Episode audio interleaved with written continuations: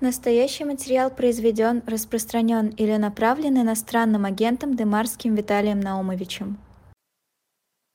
А, добрый вечер. Вот нам студия сообщила, что мы в эфире, прямой эфир, а, программа 2024. Я еще не очень привык к этим новым цифрам, потому что у нас каждый год цифры меняются, естественно, вместе с порядковым номером года.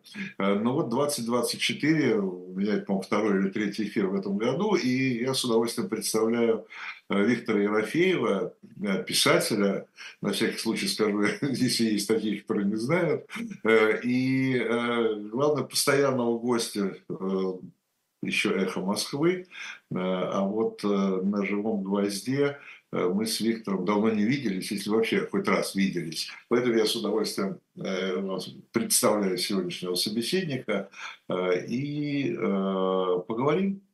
Есть о чем. Есть о чем. Начну с такого общего вопроса. Ну, если бы встретились бы где-нибудь там, я не знаю, за дружеским столом, я спросил, как дела? Как, как самочувствие и так далее. Но поскольку мы в таком публичном пространстве, я говорю, видите, а что вообще делает э, писатель, э, есть ли задача, я бы так сказал, общественная задача у писателя во время войны? Ну, ты знаешь, дело в том, что я не принадлежу э, тем писателям, которые э, имеют общественные задачи. Дело в том, что вот я сегодня читал письмо э, моего друга и коллеги Сорокина по поводу травли его романа нового, и он совершенно там правильно говорит, что литература – это дикий зверь, который гуляет сам по себе. Поэтому э, я не, не, не тот писатель, который ставит какие-то журналистские проблемы и решает. И вообще для меня как бы журналист – это тот, который ищет выход, то есть человек, который ангажирован э, социально, а писатель тот, кто ищет вход.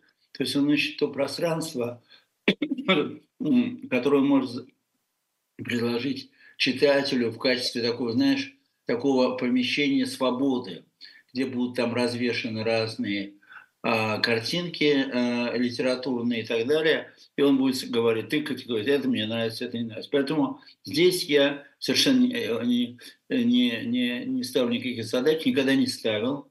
За это получал оплеухи со всех сторон. Но э, что делать? Просто э, вот так сложился этот тип э, письма, он совершенно не подразумевал э, вызову какого-то, Э, знаешь, э, скандал приходит не от писателя, а от неготовности э, общества страны воспринимать. Потому что если он действительно нацелен на скандал писатель, слушай, ну тогда общество скажет, ну ты, дорогой, ну что ты, мы же понимаем, что ты это самое хочешь скандала, ну вот тебе, вот тебе наша рекомендация, не пиши никогда для скандала. А если ты действительно делаешь вещи, которые возмущают э, страну, но ты делаешь это для того, чтобы просто это, дать возможность этому дикому зверю, в общем, существовать, то тогда, в принципе, вот эта вся травля, и Сорокинская сейчас, и моя по поводу, например, там почти все романы у меня такого типа, как бы скандально, начиная с русской красавицы, но особенно энциклопедия русской души, где уж там просто скандал пошел со всех сторон. Ну вот смотри, потихоньку проходит время, э, люди говорят, энциклопедия э, русской души была как такой профетической, да, пророческой, к сожалению. А русская красавица стала классикой. Вот и разберись в этом. Представляешь, если бы я стал какие-то задачи общественные, наверное, вообще ничего не получилось бы на этом фоне. Поэтому я очень с большим уважением отношусь к, к, к людям, которые пишут общественно значимые эссе, а, общественно значимые статьи. Я сам иногда их пишу, но опять-таки это не, ну, для меня незначимое, а для меня это какой-то все равно поиск человеческой природы, и что меня, слушай, Виталий, что меня больше всего сейчас стало интересовать после того, как я уехал из России, это что такое несовершенство человеческой души, души и природы. Потому что мы все в России воспитаны на французском просветительстве. Мы считаем, что человек хороший, обстоятельства плохи. Вот поменяем обстоятельства, все будет хорошо. В России не так. Мы, как ты знаешь, давно меняли обстоятельства. Вот. До этого еще меняли. В общем, в России часто, так, не часто, но случалось смена обстоятельств, ничего это самое не получалось, потому что вот эти изъяны человеческой натуры, они оказались сильнее, чем реформы. Вот. Поэтому я, э, если даже занимаюсь вот человеком, то все-таки скорее больше антропологически, чем социально, и уж тем более больше, чем политически. Вообще я отравился политикой, слушать с детства меня политикой э, питали, кормили, предлагали тоже, ну, папа, там, мама, отчасти, но больше всего папа, он хотел, чтобы я был каким-то политиком, дипломатом. Я от всего этого отбрыкивался. Потом вдруг выяснилось, что я вообще не по этой части. И вот. Так что, видишь, развернуто, но это очень важно. Что а, э, война не война, э, мир не мир, катастрофа не катастрофа. Литература реагирует, конечно, на это. Безусловно, но она реагирует так, что сам писатель как бы стоит в изумлении и думает, Ничего себе, вот эта дикая лошадь, это дикий зверь, вот устремился в эту сторону. Ты понимаешь, э, как раз сегодня там беседовал с коллегой, э, ну, собственно, какой там секрет, это Саша, Саша Линкина. Mm-hmm. Вот, и он достал, э, показал мне прямо книгу Петерима Сорокина mm-hmm. «Человек, «Человек в условиях бедствий». Угу. Очень толковый человек этот самый. Да, да, да, да. И вот он называет четыре как бы э, формата бедствия. Да? Это голод, эпидемия, война и революция. А, тем не менее, вот эти бедствия, э, ну, дело даже уже не в Петериме Сорокине, да, они, они меняют человека. Или вынимают из человека что-то то, что у него в нем запрятано. Да? Скорее всего, так, да. Да, и э, я думаю, что писатель э, не может, э, на писателе это не может тоже не сказываться. В писателе тоже что-то должно э, проснуться. да, если, если писатель просыпается на случившееся событие, он проспал. Дело в том, что если ты возьмешь э, мои книги, то посмотри, вот в книге Кимуда, которая, кстати говоря, вот сегодня вышла, эта книга в Сербии, это я пишу о том, как а, в нашей стране и в каком-то будущем появляются а, дипломаты из страны, которые не существуют. И вот это не существует страна хочет помочь России во всех планах, развить ее еще больше, там вообще э, примирить. С, с, в общем, такая вот история, ну, фантастическая, конечно. А Россия брыкнулась, отказалась от помощи для того, чтобы придать значение провокации со стороны Акимут бомбит.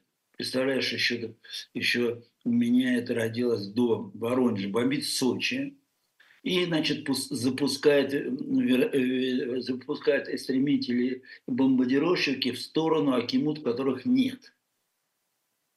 И в результате возникает война, в результате возникают метафизические, физические, какие-то другие изменения.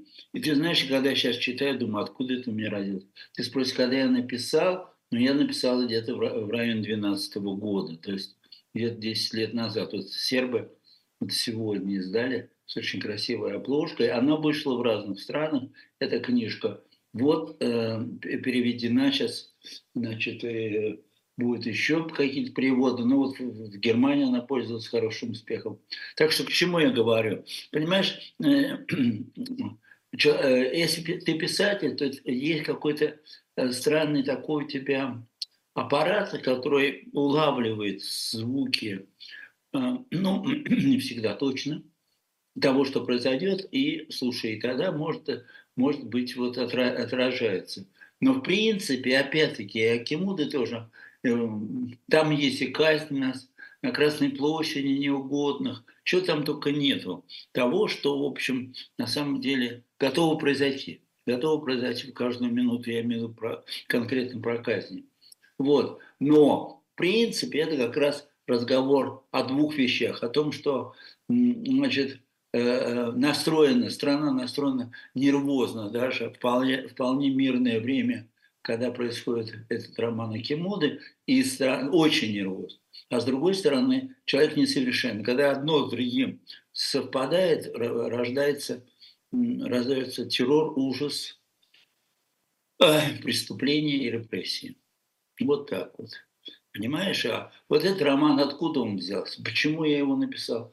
Еще не было ничего такого, чтобы предвещало какой-то апокалипсис. Ну вот он меня взял и, и выплыл из меня появился. Ну да, но смотри, э, там понятно, что писатель сам себе хозяин, что называется, да, но э, тем не менее общество, вот я хотел бы спросить, это только русское общество, российское общество, или это такое всемирное э, явление, все ждут голоса писателя? Может быть, потому что в России писатель заменяет собой очень часто и церковь, и философов, и всех, да, потому, я, вот, я, там, я тоже там жил недолго, но тем не менее я жил на Западе, я очень довольно часто ездил по миру. Вот такого, извините, уже такого нервического, я бы сказал, требования. Э, вот вы нам что-нибудь скажите, вы нас научите, да? В общем-то, по-моему, только такая российская черта, да? Ты знаешь, что ты задал очень интересный вопрос, потому что все меняется со стороны в стороны, и даже, я бы сказал, от города к городу. Я помню, что когда у меня был действительно очень хороший, сильный успех с э, русской красавицей в Соединенных Штатах, я приехал в Сиэтл, и там был зал 300 человек, и они все там купили эту книгу, и вообще шум стоял, крик вообще и восторг. И потом мы пировали до утра, они меня поселили в гостинице, которая была похожа на замок и так далее. И все поздравляли с успехом. Оттуда я летел в Лос-Анджелес с той же книжкой. И там пришло три человека, один журналист, один приехал на роликах, значит, вот, и, и третий пришел вообще непонятно, кто сел и просто. И э, я вот для трех людей выступал с той, с той же самой книжкой, и единственный вопрос, который я получил, это из, от парня на ролика, который спросил, как вы относитесь к ковбоям? Это было все. Вот. Понимаешь, так что ну, вот тебе Сиэтл, говорят, ну там дожди, там читают. Не знаю, но во всяком случае, вот Сиэтл. Теперь, если берем Европу, я действительно ее все исколесил с книжками, поэтому могу тебе четко дать ответ, эм, значит, где проходят эти, как сейчас модно говорить, эм, там, Красный. да, красные линии. Красные. Значит, смотри, Германия, э, почему я значит, приземлился в Германии, это читающая страна. Она очень уважает писательское мнение, реально. И, и вообще как бы так даже писатель немножко прислушивает. Вот. Это, это сильная сторона Германии. Я понял, что я просто э, в, во Франции ну, как бы не получу вот такого э, развития своего просто, что называется, производства, то есть печатания книг, как в других странах. Отсюда же зато покупаются книжки в других странах, во Франции, в Италии и так далее. Теперь смотри дальше. Есть такая страна, как Польша, она тоже читающая страна. С ней тоже, в общем, шутки, э, шутить плохо, потому что если, если у тебя ничего не получается, она собой, тем более, что у нее сложные отношения Э, с Россией исторически. Я там э, печатаюсь э, регулярно, и я люблю, и знаю, по-польски, как ты знаешь, у меня первая жена полька, я говорю хорошо. Вот. Есть хорошая сторона для писателей в Голландии, где тоже читают хорошо. Да, голланд, голландцы, голландцы. Есть очень хорошая страна для, для чтения Финляндии который где-то вот, э, видимо, э, климат располагает, не знаю что. Вот. А есть э, страны уже, где литература может и так, и так повернуться, как в этой истории с Соединенными Штатами. Это Италия. иногда там, там Милане тебя любит, а южнее Рима вообще ничего не, не, не знает, не понимает и все прочее. Но зато, зато если тебя любит там, то э, сильный. Вот у меня одна из лучших мировых премий получил я в Италии за за хорошего Сталина, за роман «Хороший Сталин», это Мандела, который вручается на, на Сицилии. И, в общем, там, если посмотреть список, замечательные люди. Мафиози нет, на Сицилии? Мафиози вручают, нет? Они что? Мафиози вручают. Нет, ну, в общем, вообще, наверное, литературные и критические мафиози, потом они собирают. Они вообще замечательные все, чудесные, и, и с другой стороны, они очень такие требовательные, потому что они э, различают какие-то напитки пьешь, какой кофе. То есть они такие, с одной стороны, постмодернисты, а с другой стороны, абсолютно... Я очень а, абсолютно консерватор. Теперь из с Азии, то, что ну, я в Азии меньше все-таки ездил, я могу тебе сказать, что Китай очень читающая страна очень, у меня тот же хороший Сталин вышел, по-моему, 4 или 5 изданий. Иран очень читающий. Мы с Катей, с моей нынешней женой, были, и были в Иране, объездили весь Иран тоже с хорошим Сталином, они издали. Я, слушай, себя чувствовал, как Андре Мальро, который приехал, такой либеральный, французский типа писатель, который им расскажет, что такое свобода. Ну, произвела огромное впечатление на меня эта поездка. Огромное, очень много чему научилась. А скажи. Ну, ну вот, видишь, то есть... Да, понятно. А скажи мне, пожалуйста, а твои сегодняшние произведения, твоя сегодняшняя продукция, как ты говоришь, да, она э, доходит до, до России, до, до русского читателя?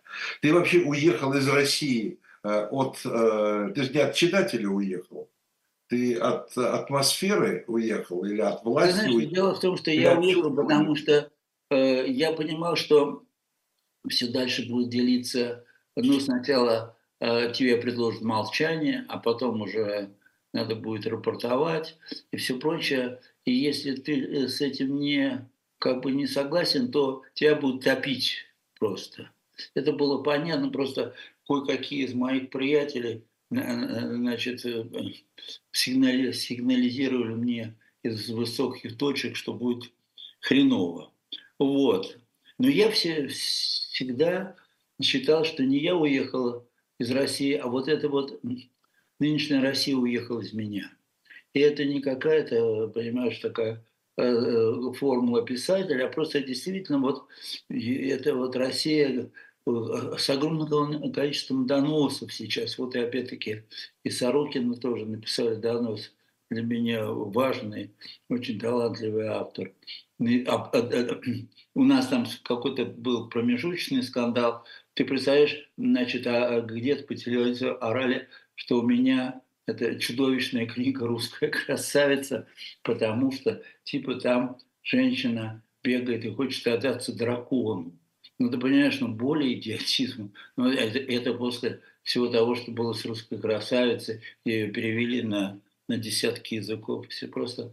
Вот. Значит, вот это как бы этот момент. Сейчас даже не говорю о каких-то не, не, а вот конкретно апокалипсисе, который мы понимаем и, и переживаем все вместе из нормальных а, на людей. Вот. А говорю просто о том, что это та самая атмосфера, которая которая, которая просто переродилась в стране, и вот эта Россия, она как бы из меня выехала. Я очень скучаю по стране. Я, я скучаю там по, по тем подмосковным лесам, где я бродил, и как раз эти книжки ко мне приходили в голову.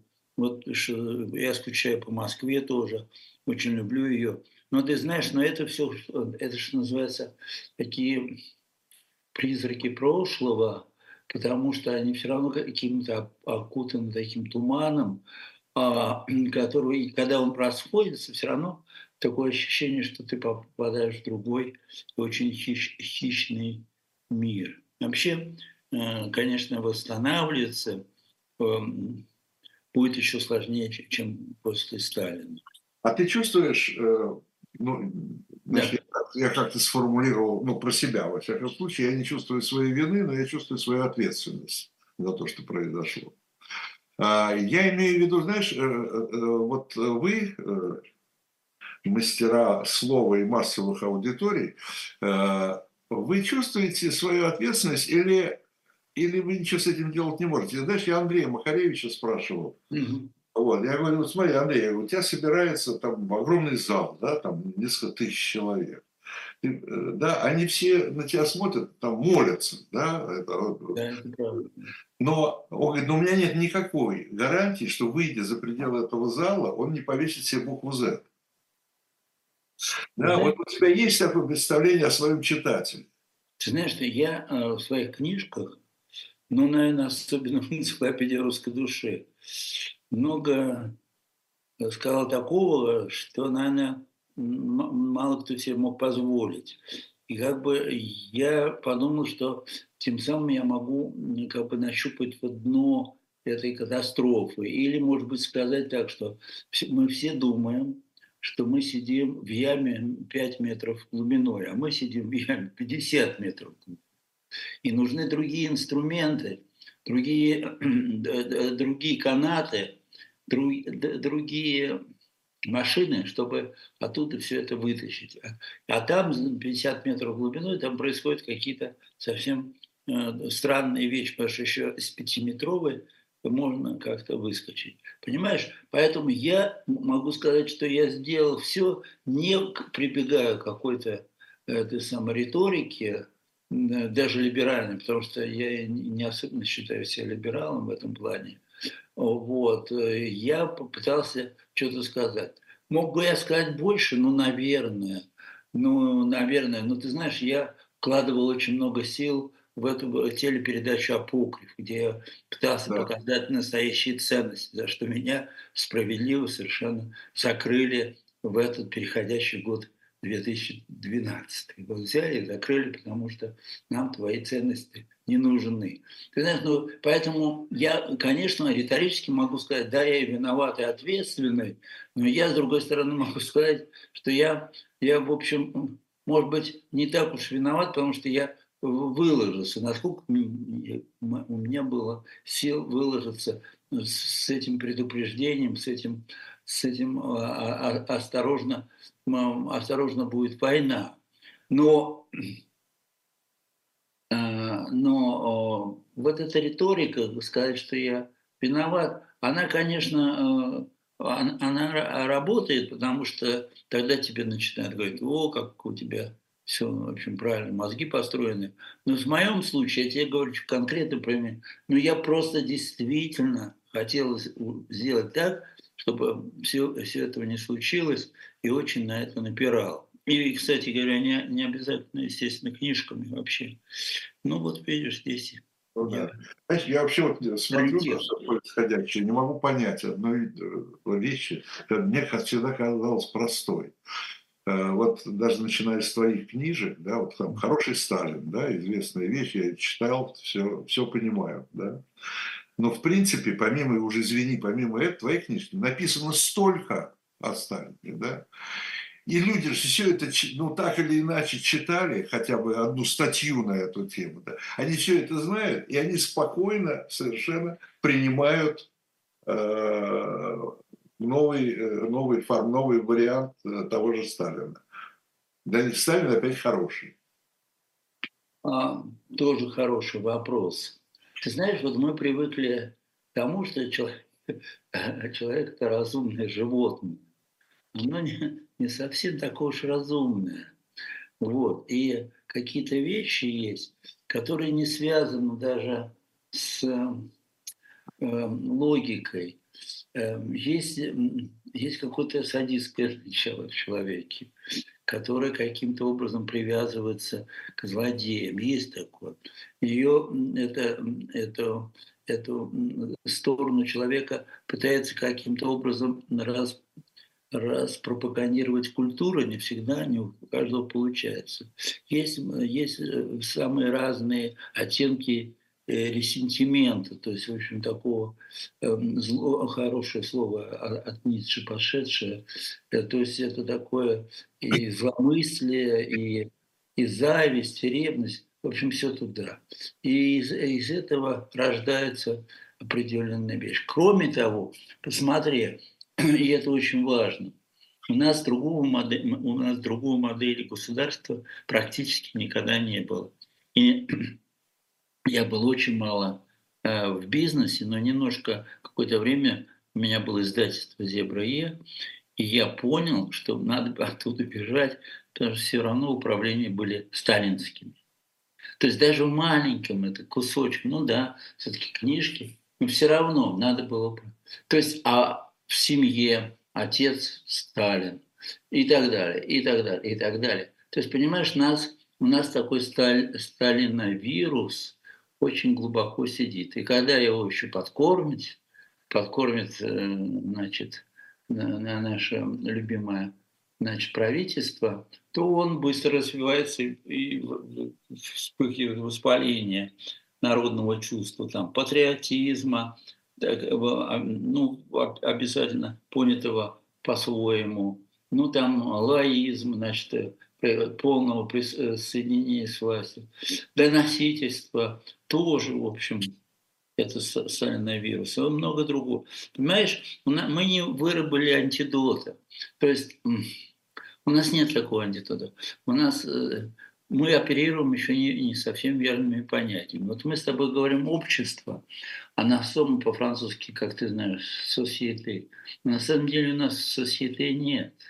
У нас есть определенное совершенно население, которое э, может, можно по-разному его определить, но уж точно это не общество. Общество это все-таки э, это сложение определенных действительно уже рациональных и, наверное, разумных тоже слагаем. Вот. У нас все-таки тут наступает такой разброд, который выносит нас к ложным цифрам постоянно. Вот постоянно говорят о том, что были бы э, честные выборы, все бы хорошие люди победили.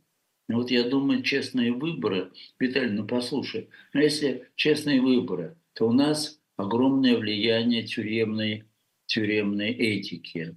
У нас большое количество бомжей, у нас большое количество алкоголиков, у нас большое количество бедных, несчастных, а, одиноких матерей, которые вообще просто пофигу, им надо лишь бы выжить. У нас пенсионеры, которые живут очень плохо и боятся, иногда они возмущаются, но вообще, в принципе, боятся, что они могут потерять и до смерти, в общем, вообще быть бродягами. Понимаешь, когда это все складывается, то выясняется, что людей, которые могут думать про честные выборы и готовы это делать, примерно те самые 20, ну, 15-20, чуть побольше процентов в Москве, вот которые, кстати говоря, голосовали за нашего с тобой э, друга, приятеля Немцова на московских выборах. Я помню прекрасно наш с тобой исторический момент, когда мы с тобой насчет Ленинграда там, значит, выступили, а потом вы э, нас, значит, прервали, и, в общем, мы не дали развития.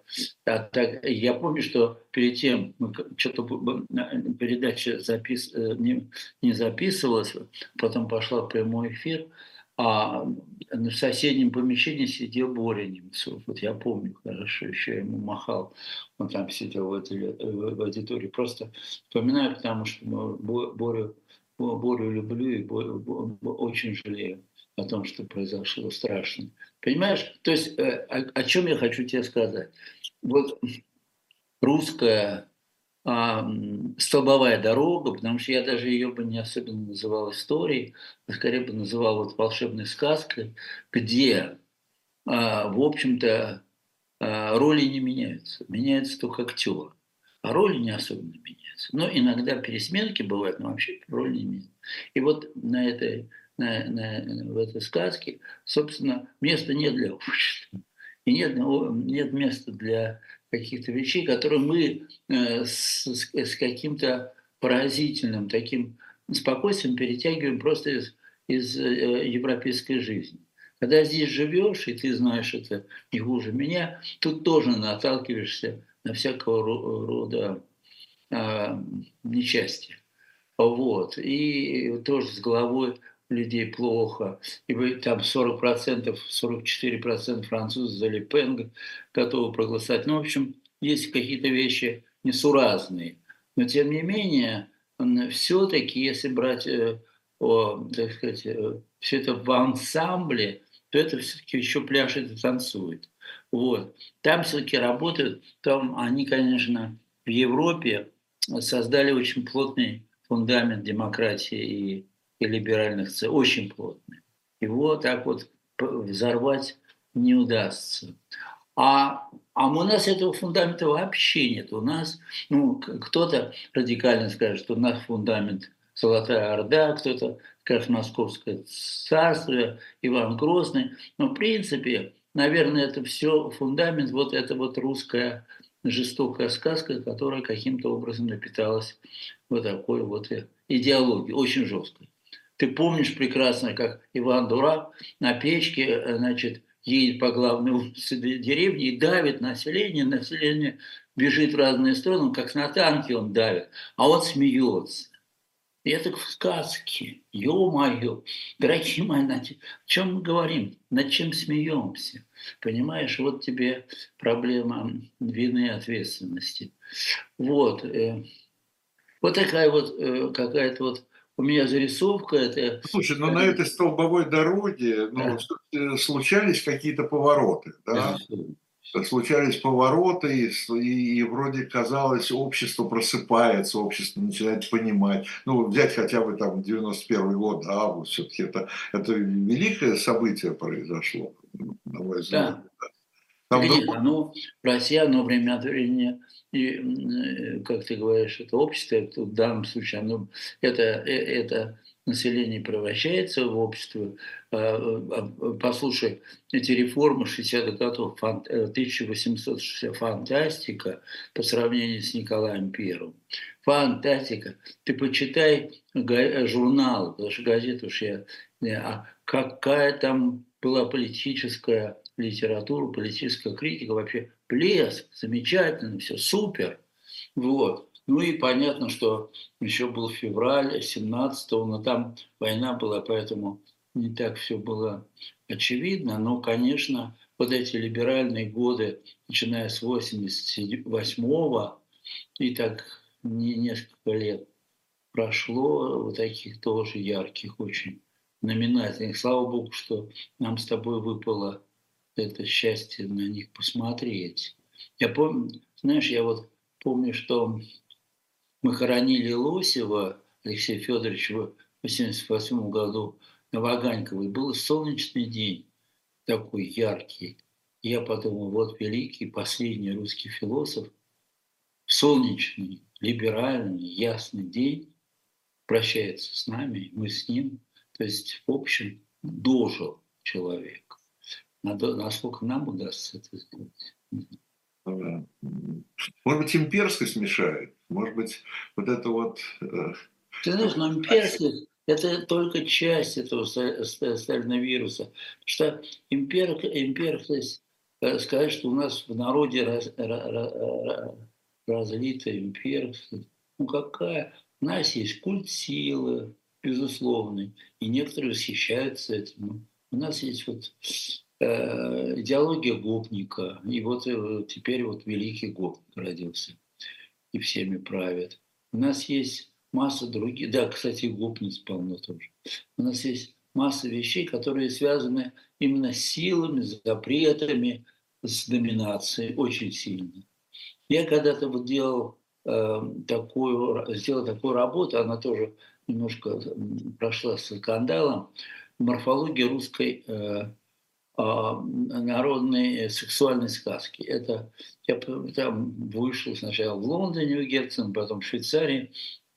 Вот такая антология сказки, там несколько десятков сказок, потом в России перестройку. Слушай, ты, ты вот когда читаешь, то видишь, что агрессия, желание как бы не любить, а доминировать, э, некоторые формы насилия, некоторые формы. Еще чего-то, еще такое. Очень сословное и очень националистическое. Там в этой сказке у украинец это не друг.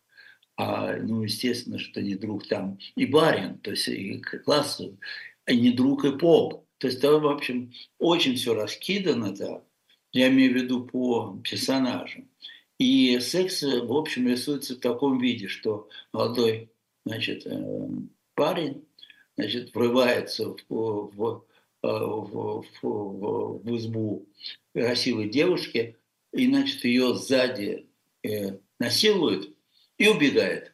И это самое, это, это просто из сказки в сказки. Потом его брат, бра, ее братья с отцом ходят, значит, его ищут, чтобы, значит, его каким-то образом наказать.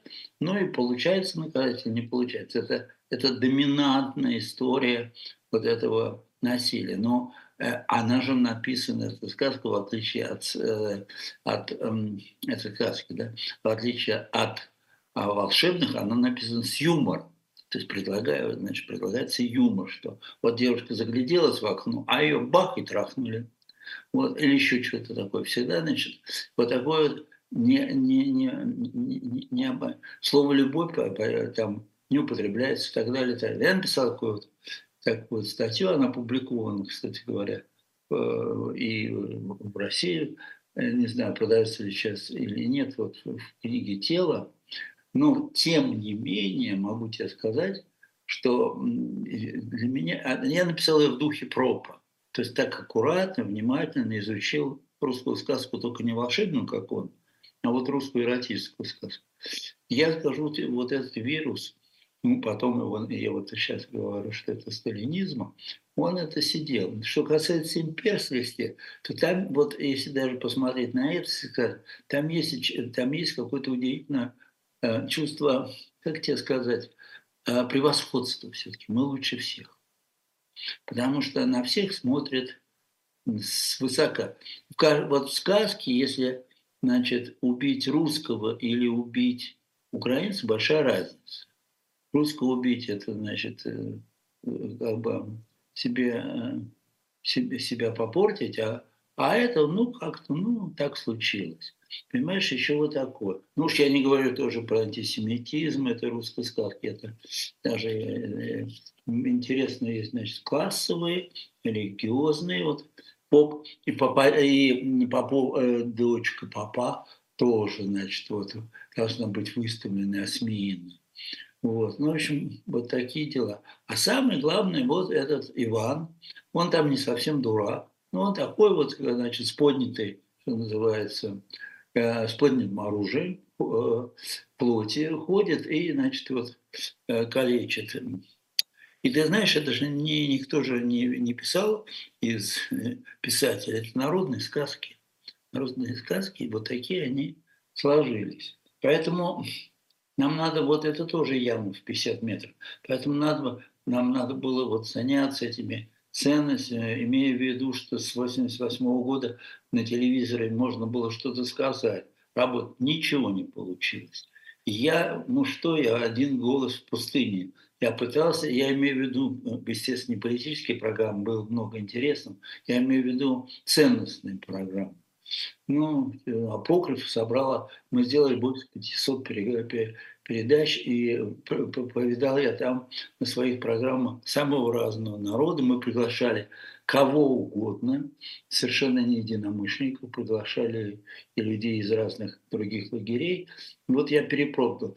Империализм, понимаешь, вот поскольку я сын довольно крупного дипломата, я могу сказать, что и у них-то не было особенного империализма. У них был все-таки тогда при Советском Союзе идея, что они лучше всех, потому что у них скоро будет бесклассовое общество, коммунизм. Не было идей, но они с точки зрения коммунизма считали, что надо всех их вообще уничтожить. Да, но смотри, оттолкнувшись, э, оттолкнув от себя коммунизм, да, выйдя да. из коммунизма, э, режим, государство российское э, все равно ищет или, может быть, даже не желая того, да, Э, некое идеологическое обрамление своих действий. Конечно, безусловно, ты прав. И э, И не находят, по-моему, до сих пор. Не потому, что, потому что оно мечется. Вроде в этот русский мир, сейчас вот русский да. мир, русский мир, русский мир, ну, фактически национализм такой, да, чисто русский. Вот, но э, глядя на Путина, он, как, он э, вроде идет туда. Вот мне еще год назад казалось, что ему деваться некуда, что он должен в конечном итоге из-за войны, из-за всего туда прийти. Но он, э, он сопротивляется, тем не менее. Понятно. А я, я тебе скажу, почему идет такое сопротивление, почему и реабилитация Сталина не, не, до, не до конца доведена и не будет доведена. Потому что, как бы, вот мне кто-то рассказывал, что в Амхате, значит, где-то в, в разгар борьбы с космополитизмом была э, какая-то грузинская, что ли, э, может быть, не грузинская, неважно, в общем, какая-то пьеса шла на, на спектакль, ставил грузинский режиссер. И там все время, значит, эм, Ленин спрашивал Сталина, а э, сегодня рано, а завтра не поздно? Ну, в общем, все, все это, значит, все время обсуждалось между Сталином и Лениным, и Сталин ему говорит, слушай, ну, давай делать там завтра, или это, в общем, советы давал. А потом, когда, значит, э, выпивка была после этого, какой-то человек, какой-то режиссер говорит, вы знаете, мне кажется, вот роль Сталина, она как-то немножко, ну, чуть-чуть там как-то преувеличена, ну, не преувеличена, но как-то лень. И я тут посмотрел на нее. Это мне в Грузии рассказали, когда я там один раз работал с грузинским другим режиссером. Они так посмотрели, этот режиссер. Двух солнц на небе не бывает. И тут, вот, понимаешь, есть одно солнце, и это солнце само по себе достаточно. Ты понимаешь? То есть, в принципе, там никакой идеологии нет, это все идеологии сгорают под этим солнцем. Есть солнце, которое хочет светить вечно. Вечно. И вот это принцип вечного солнца. Немножко, помнишь, у Маяковского есть «Свети всегда». Да, да, да, вот. «Свети никаких гвоздей». Вот.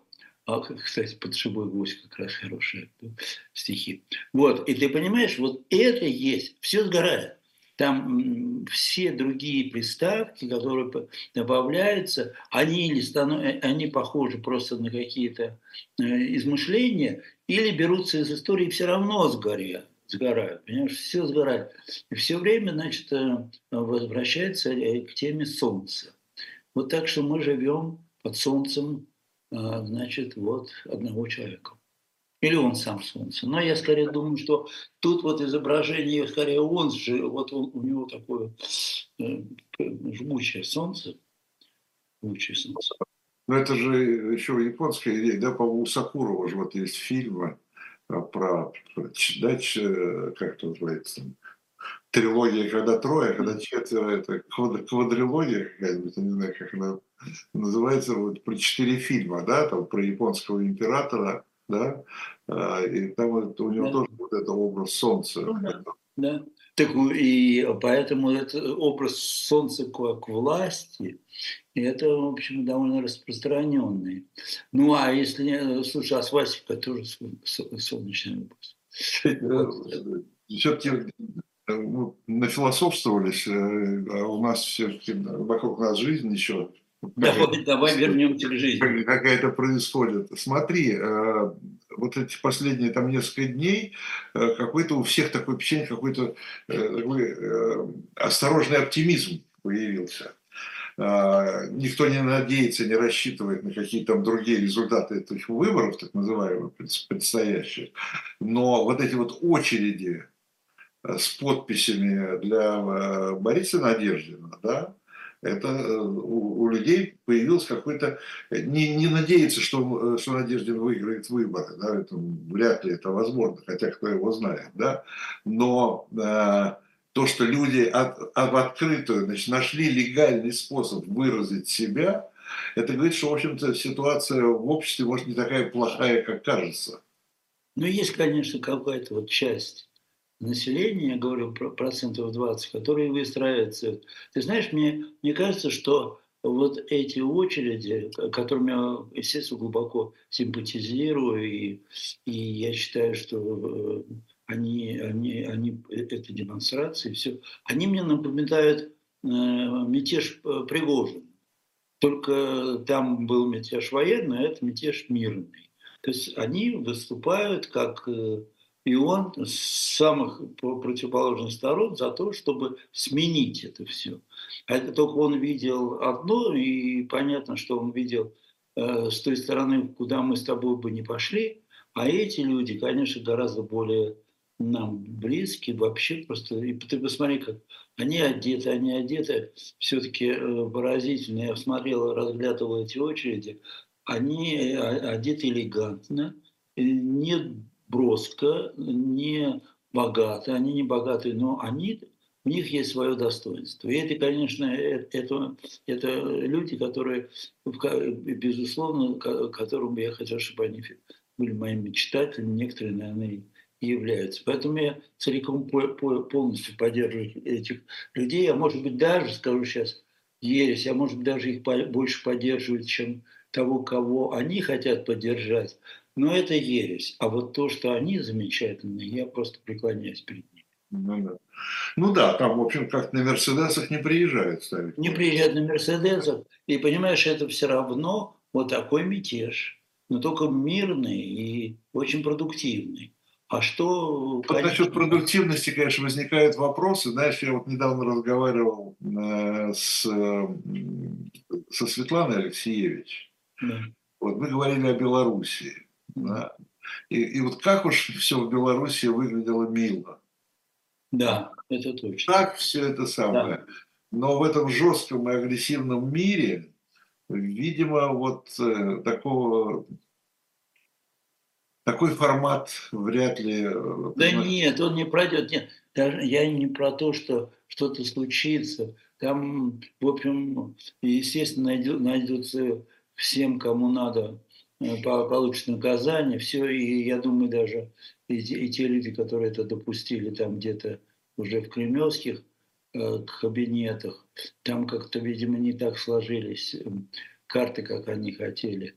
Я про другое говорю, я просто говорю о том, что мне эти люди просто близки, понятны, и, естественно, вот э, я знаю, что сегодня, вчера разрешили тоже голосовать в недружеских странах, так что можно в общем, тоже бросить свой голос. Ничего это не получится, но это, это очевидно с самого начала. Но продуктивно это то, что это, э, это вот вызов именно этих э, тех самых 20 это, это немножко меняет мозги, ты знаешь, это немножко меняет... Э, меняет. Нет, но есть какой-то да. момент, понимаешь, это вот, когда вдруг приносит подушку кислорода к тяжелому больному человек, то, понимаешь, это меняет. Подушка кислорода никого не спасет, но подышать этим воздухом приятно. Ну, да. не, оптика меняется, да, все становится не такое расплывчатое, а какое-то появляются какие-то реальные какие-то вещи. Да, да, нет, послушай, ну все равно есть определенный процент людей, вот, э, значит, в больших городах, наверное, их, их по 25, малых там или, или в, в, в селах там поменьше, конечно. Вот. Те люди, которые имеют какую-то трезвую голову и смотрят на все это и, и понимают, что, в общем, э, что надо будет потом все это из, из этой ямы в 50 метров глубоко, надо еще и научиться вылезти. Я даже думаю, что в 1953 году было легче вылезти из этой ямы. Да. Потому что, знаешь, все-таки, когда смотришь на фотографии еще 50-х годов, то видишь, что там не утрачено вот это чувство достоинства. Профессора ходили в шляпах, все было, так сказать, в шляпах. Действительно, мы еще мальчишками, и у меня школа 122 была около Пушкинской, мы бегали, когда видели, дальше кто-то шел в шляпе кричали «профессор, профессор». Считалось, значит, с одной стороны, это значит, оскорбительно, а с другой стороны, во, в шляпе ходит.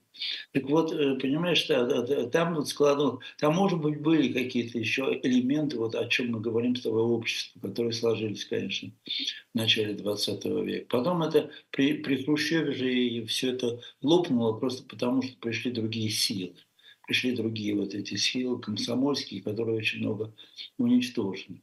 уничтожили. А теперь же, понимаешь, вот этих селенок не хватает. А с другой стороны появились эти люди, которые твердо знают, что не нужно им никакого нового Пущина. Но не нужно.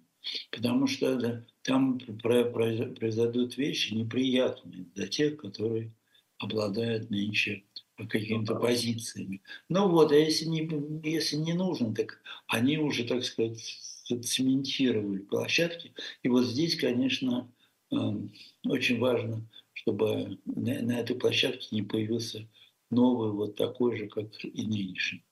Ну, это вот посмотрим, что... Это действительно посмотрим. Да, и там сейчас, конечно, все, все говорят, и правильно говорят, что ничего вечного нет, что все это закончится там рано. А нет, безусловно. Это безусловно, но а э, нет, я думаю, нет. что будет очень тяжелый выход из этой ситуации. Это будет очень тяжелый. Я думаю, что такого тяжелого, э, я думаю, что это, это будет очень тяжелое похмелье. Ну, такое настоящее, общенациональное похмелье. Просто вот э, просто. И может быть очень долгим. Да, слушай, я думаю, даже это будет по посерьезнее, чем после Николая Первого. А чем после Сталина? Ну, после Сталина там какой-то произошел перехват. Знаешь почему? Потому что уж все там так боялись, вспомни там 19-й съезд и дальше – уже над всеми, на, на, все, на, и Молотова уже врагом народа вот, вот назовут. Помнишь, Микояна, там все. Они хотели избавиться от этого, и поэтому сложилась группа такая. Что касается Николая Первого, тоже понятно, что там все-таки просвещенное дворянство, знающие языки и так далее, оно тоже понимало, что с этой Крымской войной это все, все летит к черту. Вот. Что сейчас такого, конечно, нет у нас.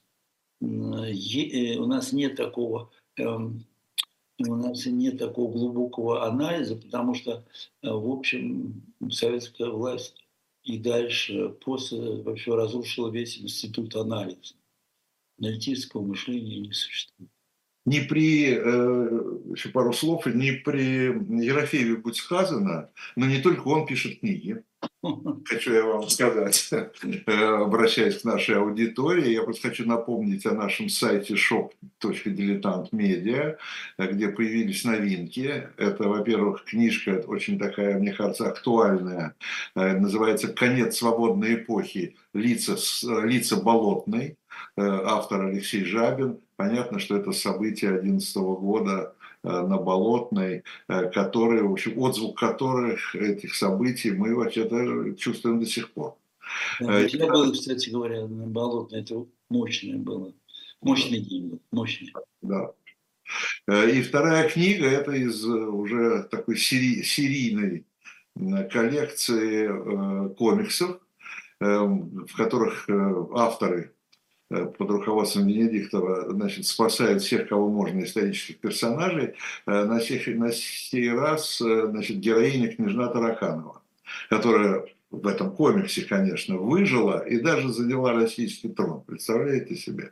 Так что вот новая версия событий, связанных с княжной Таракановой в новом комиксе из серии «Спасти». Э, кто нас спасет, это, может быть, будет тема следующего разговора с, с Виктором Ерофеевым, потому что кто нас спасет, мы пока еще не знаем. Я благодарю э, Виктора. Мне, во-первых, очень приятно с тобой общаться. У нас с тобой такие э, всегда были важные беседы для меня. А во-вторых, я очень люблю, конечно, аудиторию живого гвоздя, назовем это дипломатически, э, вот и за, за то, что она просто поддерживает, и это радио существует, дай Бог, дай Бог радио здоровья. Вот, поэтому и тебе большое спасибо за э, просто за то, что ты это, это дело ведешь. Ну вот, я думаю, что мы еще как каким-то. Еще увидимся, это называется. Еще увидимся. Всего доброго. Это я говорю нашей аудитории. Спасибо, до свидания. Всего доброго.